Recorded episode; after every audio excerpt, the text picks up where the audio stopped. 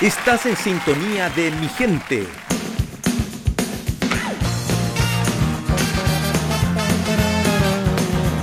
Estamos de regreso y estamos haciendo mi gente.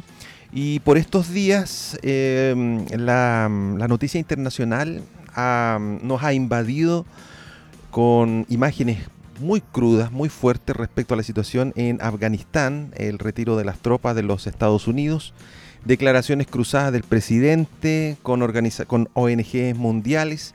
Y bueno, em, es una cosa compleja para nosotros que estamos tan lejos, lejos físicamente, ¿ah? pero con esto de, la, de, las comunicaciones en realidad estamos bastante cercas, cerca. Eh, ella está en línea nuestro panelista permanente, profesor Henry Cortés, que le damos un aplauso de aquí también porque él nos va a ayudar mucho para poder entender eh, qué pasa en Afganistán. ¿Cómo está, profesor? Muy buenos días. Buenos días, estimado Gamaliel, y a todos los auditores del programa. Sí, bueno, eh, yo anticipaba antes de presentarlo eh, que nuestra, nuestras noticias internacionales están invadidas respecto a la situación en Afganistán. ¿Qué pasó en Afganistán? ¿Por qué tenemos esta revuelta social tan potente? Bueno, en primer lugar, eh, hemos recibido un aluvión, por no decir un tsunami de noticias de este evento, que a todas luces es una desgracia, ¿no? Es una desgracia humana, es una desgracia en el área de los derechos humanos, es un problema geopolítico tremendo y abre grandes interrogantes del futuro de la zona del Medio Oriente y de Occidente, particularmente de Europa. El tema es que eh, es un choque, estimados amigos auditores y querido Gamaliel, de civilizaciones, son dos miradas. Pienso que de alguna manera lo que vemos es esto, un choque de civilizaciones. Y particularmente la salida de Estados Unidos de Afganistán, sin ser una salida planificada en términos de un proceso que fuese disminuyendo de a poco y al ser tan violenta, produce un vacío de poder gigante. Y tanto como en las leyes físicas nos muestran que la naturaleza tiene horror al vacío, lo mismo ocurre en la geopolítica y en el poder humano. Cuando cae un imperio o, un imperio deja un vacío, inmediatamente otro u otro grupo de intereses lo llena. Entonces acá lo que hemos visto es al imperio norteamericano eh, virtualmente en decadencia, dejando de un día para otro un país por el cual había estado 20 años y se produce inmediatamente esta situación. Los talibanes al saber que Estados Unidos se retiraba comenzaron a avanzar, a tomar territorio y llega un momento en que controlan la capital de Afganistán, entran a, Kabul, toman eh, el control total y solamente lo que no controlan en este momento es el aeropuerto. Y en ese escenario comenzamos a ver estas imágenes desgarradoras, son verdaderamente imágenes desgarradoras, Gamaliel. Sí, Sí. Ahora, em, aquí, ¿por qué para nosotros es tan, es tan, es tan complejo entender esto? Eh, en relación a la ideología, estamos hablando de, un, de, una, de una creencia religiosa que impide la, la reflexión hacia los derechos humanos, los derechos de la mujer, los derechos de los niños. Eh, ¿Qué pasa, ¿qué pasa en la cabeza de esta organización? ¿Perdón? Le digo, ¿qué pasa en la cabeza de esta organización? Porque Ah, ellos, ellos eh, ponen sobre cualquier em, situación humana, ponen una, un mandamiento divino. E, e, Correcto. Mira, aquí, aquí lo que hay que analizar, y nuestros amigos auditores tienen que entender esto aquí en, el programa, este es un tema de mirada de mundo, lo que se llama en filosofía cosmovisión. Ya. Es decir, cómo yo interpreto las realidades en función de principios y valores. Y en este caso lo que estamos viendo es la imposición a la fuerza y por las armas de la cosmovisión talibán, que es una cosmovisión derivada de la religión del Islam de manera extrema, extrema. Hoy día en el Medio Oriente tenemos un gran problema con Irán que impone su mirada a través de su gobierno y su ejército en una rama, ¿no es cierto?, del Islam que es la línea chiita Arabia Saudita tiene la línea sunita del Islam. Pero en este caso lo que estamos viendo con los talibanes es una situación que va al extremo en donde todos los posibles espacios de libertad individual, todos los temas de derechos humanos. Mira, el tema crítico del trato a la mujer quedan totalmente eliminados y exterminados. Entonces, nosotros en, en Occidente, más o menos, excepto en los regímenes totalitarios, estamos acostumbrados, más o menos digo, porque hay países más abiertos, más libres que otros, a través de la democracia, a que las miradas de cosmovisión, las miradas religiosas, las cosmovisiones creyentes, las cosmovisiones naturalistas, las cosmovisiones científicas, las miradas más ateas o no creyentes, todas conviven. Conviven en un plano de respeto, normalmente en un plano de igualdad y a veces hasta en un plano de diálogo. Pero aquí lo que estamos viendo es una mirada en donde o tú te haces talibán y te conviertes a su mirada fundamentalista del Islam, o si no, ellos te matan. No hay una, una situación de término medio, no hay una situación de diálogo. Entonces, incluso cuando apareció un video muy doloroso, no, voy a dar mayores detalles por una cuestión de ética, en donde están eh, asesinando a una mujer y terminan gritando Alá Abkar, Alá es el más grande, entonces al final es un acto de violencia extremo ante una mujer indefensa que yo creo que no, trae ninguna gloria para el Dios Alá. Entonces, al final del día tenemos un problema gigantesco de geopolítica, un problema de derechos humanos, un problema para las mujeres como un todo, un problema para los niños, porque las imágenes de la gente tratando de escapar de, ese país, eh, gente cayendo de los aviones, Amalien, sí, sí. es algo que a nosotros nos hace pensar, o sea, prefirieron morir en el intento de escapar claro. que quedar bajo el control del nuevo gobierno que se levanta. ¿Qué te parece? Claro, yo, yo lo encuentro eso terrible. De hecho, un avión que aterrizó en los Estados Unidos con pasajeros lamentablemente descubrió en su tren de aterrizaje restos humanos. Eso, eso habla del desespero. Claro.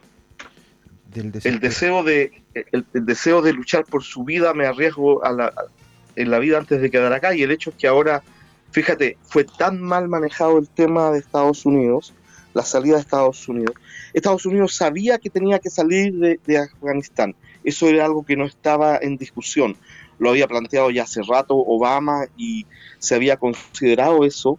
Sin embargo, el problema geopolítico fue que nunca se definió, nunca se definió cuál era el concepto de ganar la guerra por Estados Unidos en Afganistán. Y eso hizo que el lobby de la industria armamentista mantuviera la invasión por 20 años, que terminó tan mal, porque ahora todos se quedaron los talibanes con las armas norteamericanas, se quedaron con helicópteros, con misiles, con vehículos de transporte. O sea, hemos, Occidente en general, porque no solamente participaron los americanos, allí también estuvieron las potencias de la OTAN y, otras naciones, les regalamos a los amigos talibanes armamento de primer mundo, de última tecnología. ¿Qué te parece? Terrible.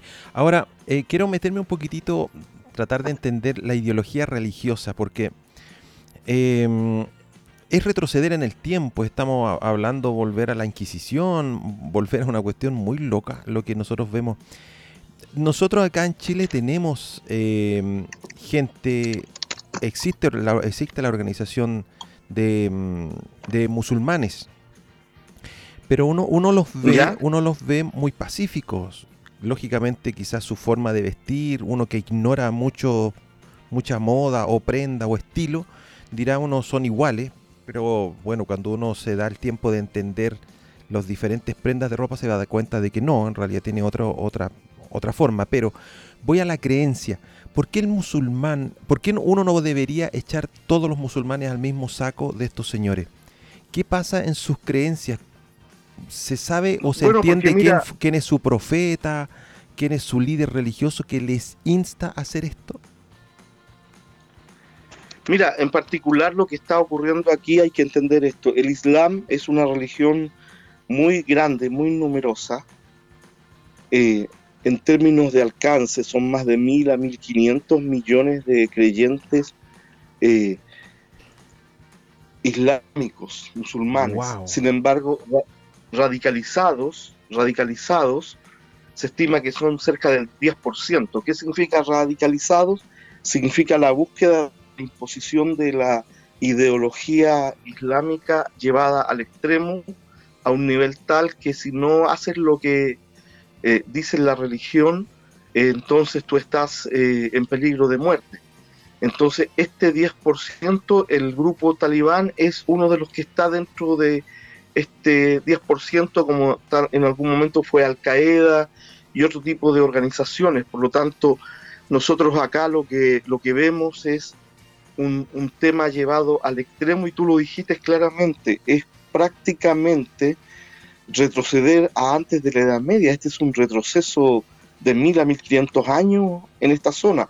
Ahora, eh, eh, este tema lo que hace es que reinterpreta el Islam con parámetros literales extremos, reinterpreta el libro cierto de fe del Islam que es el Corán y comienza, por ejemplo, a poner una carga impositiva gigante sobre las mujeres. Las mujeres, por ejemplo, tienen prohibido trabajar fuera de sus casas. A lo más dejan salir a ciertas enfermeras. No pueden mm. salir de sus casas, por ejemplo, si no están acompañadas por, por el papá, el marido, un hermano. No pueden tener tratos comerciales con hombres.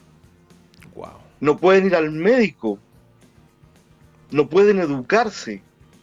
No pueden mostrar, imagínate, amigos auditores, esto es tremendo, en ninguna parte de, su cuerpo, si no están vestidas con esta ropa especial, el, largo velo que se llama burka, ¿no es cierto? Sí.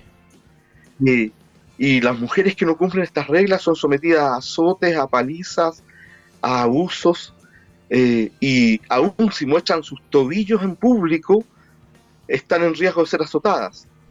Cualquier mirada que ellos consideren lascivas a otro hombre o eh, relaciones sexuales fuera del matrimonio, muerte por lapidación, muerte a piedrazos. Mm. Se le prohíbe el uso de productos cosméticos no pueden dar la mano, no pueden hablar con otros varones, no se pueden reír en público. Entonces estamos viendo acá, eh, y, te, estoy contando una parte, sigue, no pueden usar taco alto, no se pueden, ¿no es cierto?, subir a un taxi si la compañía de otro varón, no pueden ah, en general hablar en la radio, en la televisión, en reuniones públicas.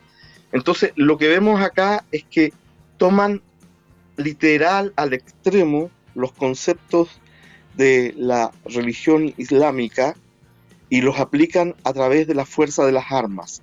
Y aquí hay una gran diferencia de cosmovisión con otras líneas de pensamiento y otra fe. De hecho, en el mundo, y esto es súper tremendo en términos de religiones comparadas, el Islam es una, y particularmente sus interpretaciones radicalizadas, es una de las religiones consideradas en muchas naciones como altamente peligrosas porque el hecho de la radicalización lleva a la gente a decir, bueno, si tú no piensas como yo, no tienes que morir. Y por lo tanto, hoy día en el punto de vista ideológico es un gran riesgo. Pero si miramos también los otras, las otras áreas, nosotros vemos aquí, por ejemplo, una debilidad gigantesca de liderazgo en Estados Unidos. Todos los países del Medio Oriente se preguntan hoy día, que tienen un acuerdo con Estados Unidos, si Estados Unidos va a ser capaz de cumplir su palabra en un momento de crisis como lo que está viviendo Afganistán. Afganistán fue abandonado por Estados Unidos. Exacto. Imagínate lo que piensa Arabia Saudita, que tiene, o los países del Golfo Pérsico, donde están las bases de Estados Unidos. ¿Qué pasa si hay una guerra regional? ¿Estados Unidos se retirará, los dejará abandonados a su suerte ante Irán? Ahora, Entonces eso te muestra los grandes cambios geopolíticos que se han dado. Sí, te escucho. Sí. Ahora, eh, eh, la, prensa ventiló de que los Estados Unidos gastó en estos 20 años de, mm, de incursión en, Afganistán 2 mil billones de dólares. Eh, ¿Por qué fracasa? Bueno, lo decía usted al principio, pero ¿por qué fracasa una gestión militar? Yo, desde, la, desde la lejanía de Chile, yo pensé que la acción de, mm, Estados Unidos en ese espacio era erradicar completamente este grupo. Pero después eh, vimos que fue imposible y por diferentes documentales, reportajes y cosas que uno lee, se puede dar cuenta de que por, geográficamente era muy complicado poder invadirlo. Pero estamos hablando de la nación militarmente más poderosa del mundo y no logró, correcto, no logró erradicar, no logró eh, sacar esta, este grupo tan complejo. ¿Qué fracasó? Mira, yo diría que más que el fracaso fue una falta de voluntad. Eh, estaba leyendo una nota de un comentarista norteamericano que fue soldado en, Afganistán y que conocía la realidad en terreno y él decía, la única forma de haber producido un cambio efectivo acá es haber erradicado el talibán. Pero eso no se logró porque no hubo la voluntad de hacerlo por un primer lado y por otro lado por los temas culturales. Porque como sea, los talibanes tienen una presencia y algún grado de admiración dentro de la sociedad afgana. Y hay que considerar esto. Eh, a principios del siglo XX y en, los primeros años de la década de 1950 hasta ese momento estuvieron los ingleses metidos allí y no lograron nada, tuvieron el mismo problema. Después, entre 1979 aproximadamente y 89, estuvieron los rusos, el mismo problema. Y ahora tienen los americanos, los americanos ahora van saliendo y el problema es totalmente cultural, es una sociedad y una cultura en donde los hombres nacen y mueren por la guerra. Ellos están pensando continuamente en el tema de la guerra, se habla de los señores de la guerra. Entonces, para haber cambiado la mentalidad y la cultura, se hubiese requerido primero que nada prácticamente la, la destrucción total de las milicias talibanes, haber prohibido el talibán, eh, y eso implicaba un cambio cultural gigante que no se hizo. Y lamentablemente las ONG liberales de Estados Unidos, por un lado, y por otro lado los fabricantes de armas, les convenía que esto se mantuviera en el largo plazo porque estamos hablando de mucho, mucho, mucho dinero. Dinero que es más del que se menciona, es más del que se dice. Porque incluso a los señores de la guerra se les pagaba para que se quedaran tranquilos y no hicieran atentados. Entonces, llegamos a un extremo eh, de donde al no entender la cultura de este pueblo, se llegó en la universidad, en las universidades afganas, por ejemplo, a que las ONG feministas, y lo digo esto con mucho respeto, financiaran, por ejemplo, un posgrado de derechos humanos de la mujer en una cultura donde si no cambias el pensamiento de los varones, nunca vas a producir un cambio efectivo en la sociedad. Entonces, al final del día, esto por donde se mire es un desastre. Es un desastre en el tiempo que duró, es un desastre financiero, es un desastre de derechos humanos, es un desastre geopolítico porque esto potencia, mira, mira esta parte, potencia el nuevo eje de poder mundial. China está liderando un nuevo eje de poder mundial Correcto. Con, con Rusia, con Irán, con los países, ¿no es cierto?, abandonados de Occidente, que está creciendo con una fuerza tremenda.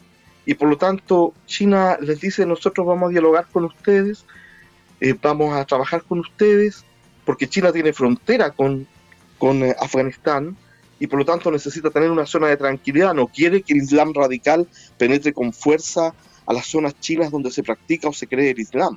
Y por lo tanto a China, China le conviene estar metido allí y Rusia dijo, bueno señores, no vamos a cerrar la embajada, pero dependiendo de cómo ustedes se comporten, nosotros vamos a ver cómo avanzamos. Y por lo tanto, hoy día, nos guste o no, eh, Afganistán se une al eje que está liderando China y aquí entramos en un, tema peligroso. En un tema peligroso. Cuando tú tienes un soldado que su objetivo de vida es volarse y llevarse la mayor cantidad de infieles con él, eso significa que ese soldado es invencible, porque está dispuesto a dar la eh, entrega máxima, que es la pérdida de su vida, y es un hecho, es un hecho que van a haber aumentos, sobre todo en Europa, de atentados terroristas. Esto no lo dudo, porque hay afán de venganza, estimado eh, Gamalier, y el asunto aquí es que yo realmente siento una gran eh, preocupación y un, gran dolor como persona por el sufrimiento que le va a venir a mucha gente que se había acostumbrado a vivir en cierto espacio de libertad con este abandono tan extremo que hace Estados Unidos. Ahora, mm, bueno, nos quedan, el tiempo pasa volando. ¿qué, ¿Qué acciones concretas quizás la comunidad mundial podría hacer para ayudar a este pueblo?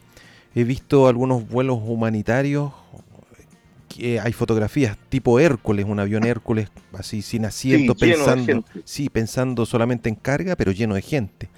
Eh, ayer vimos niños eh, que las mujeres se los pasan a los soldados ahí justo en la frontera de los aeropuertos para que se lleven a los niños.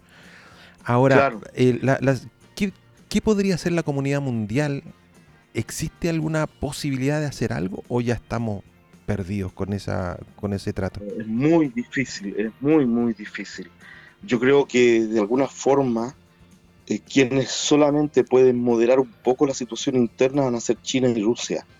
Desde Occidente el efecto va a ser mínimo, va a ser muy, muy mínimo. De hecho, uno de los eh, líderes actuales que tomó el Palacio de Gobierno en, en Kabul había estado en Guantánamo, estuvo cerca de seis años prisionero en Guantánamo y le había dicho a los norteamericanos que él era solo un empleado de bajo rango.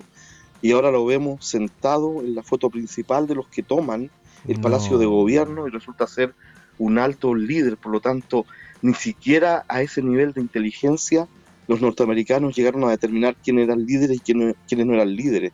Por lo tanto, eh, eh, entramos en un proceso muy complicado, yo diría como para ir cerrando eh, en función al tiempo. Camalier, yo diría que lo primero es como, aquí hay también un tema de fe, los que somos creyentes, pedirle a Dios que su ayuda y su misericordia en Cristo Jesús tenga, no sé, compasión del pueblo afgano, que esta gente talibán pueda moderarse un poquito por un lado. Y por otro lado, los poderosos, las naciones que tienen poder, tener una disposición de poder recibir a aquellos refugiados que logren salir, porque después ya se cierran todas las posibilidades de salir, algo que vemos en otros regímenes totalitarios. Así que yo diría esas, esas dos cosas, siempre la fe bien llevada en principios y valores nos va a ayudar. El, tema es cuando la tratamos de imponer a sangre y fuego. Así que realmente un error gigante de Estados Unidos que tal vez marca su caída como imperio de clase mundial. Así que bueno, un, privilegio poder estar nuevamente contigo y con tus auditores y el buen Dios a través de nuestro Santísimo Señor Jesucristo nos ayude a todos. Muchas gracias, buenos días. Gracias, profesor, gracias em, por, por, su tiempo. Eh, sí, la situación en, Afganistán es muy cruda. Nosotros vamos a seguir haciendo mi gente. Nos juntamos esta próxima semana, ¿cierto, profesor? Sí, correcto. Muchas gracias. Correcto. Si Dios no dispone otra cosa, nos vamos esta nos vemos esta próxima semana y seguimos haciendo mi gente. No se aparte la sintonía. Volvemos al tiro. Hasta luego.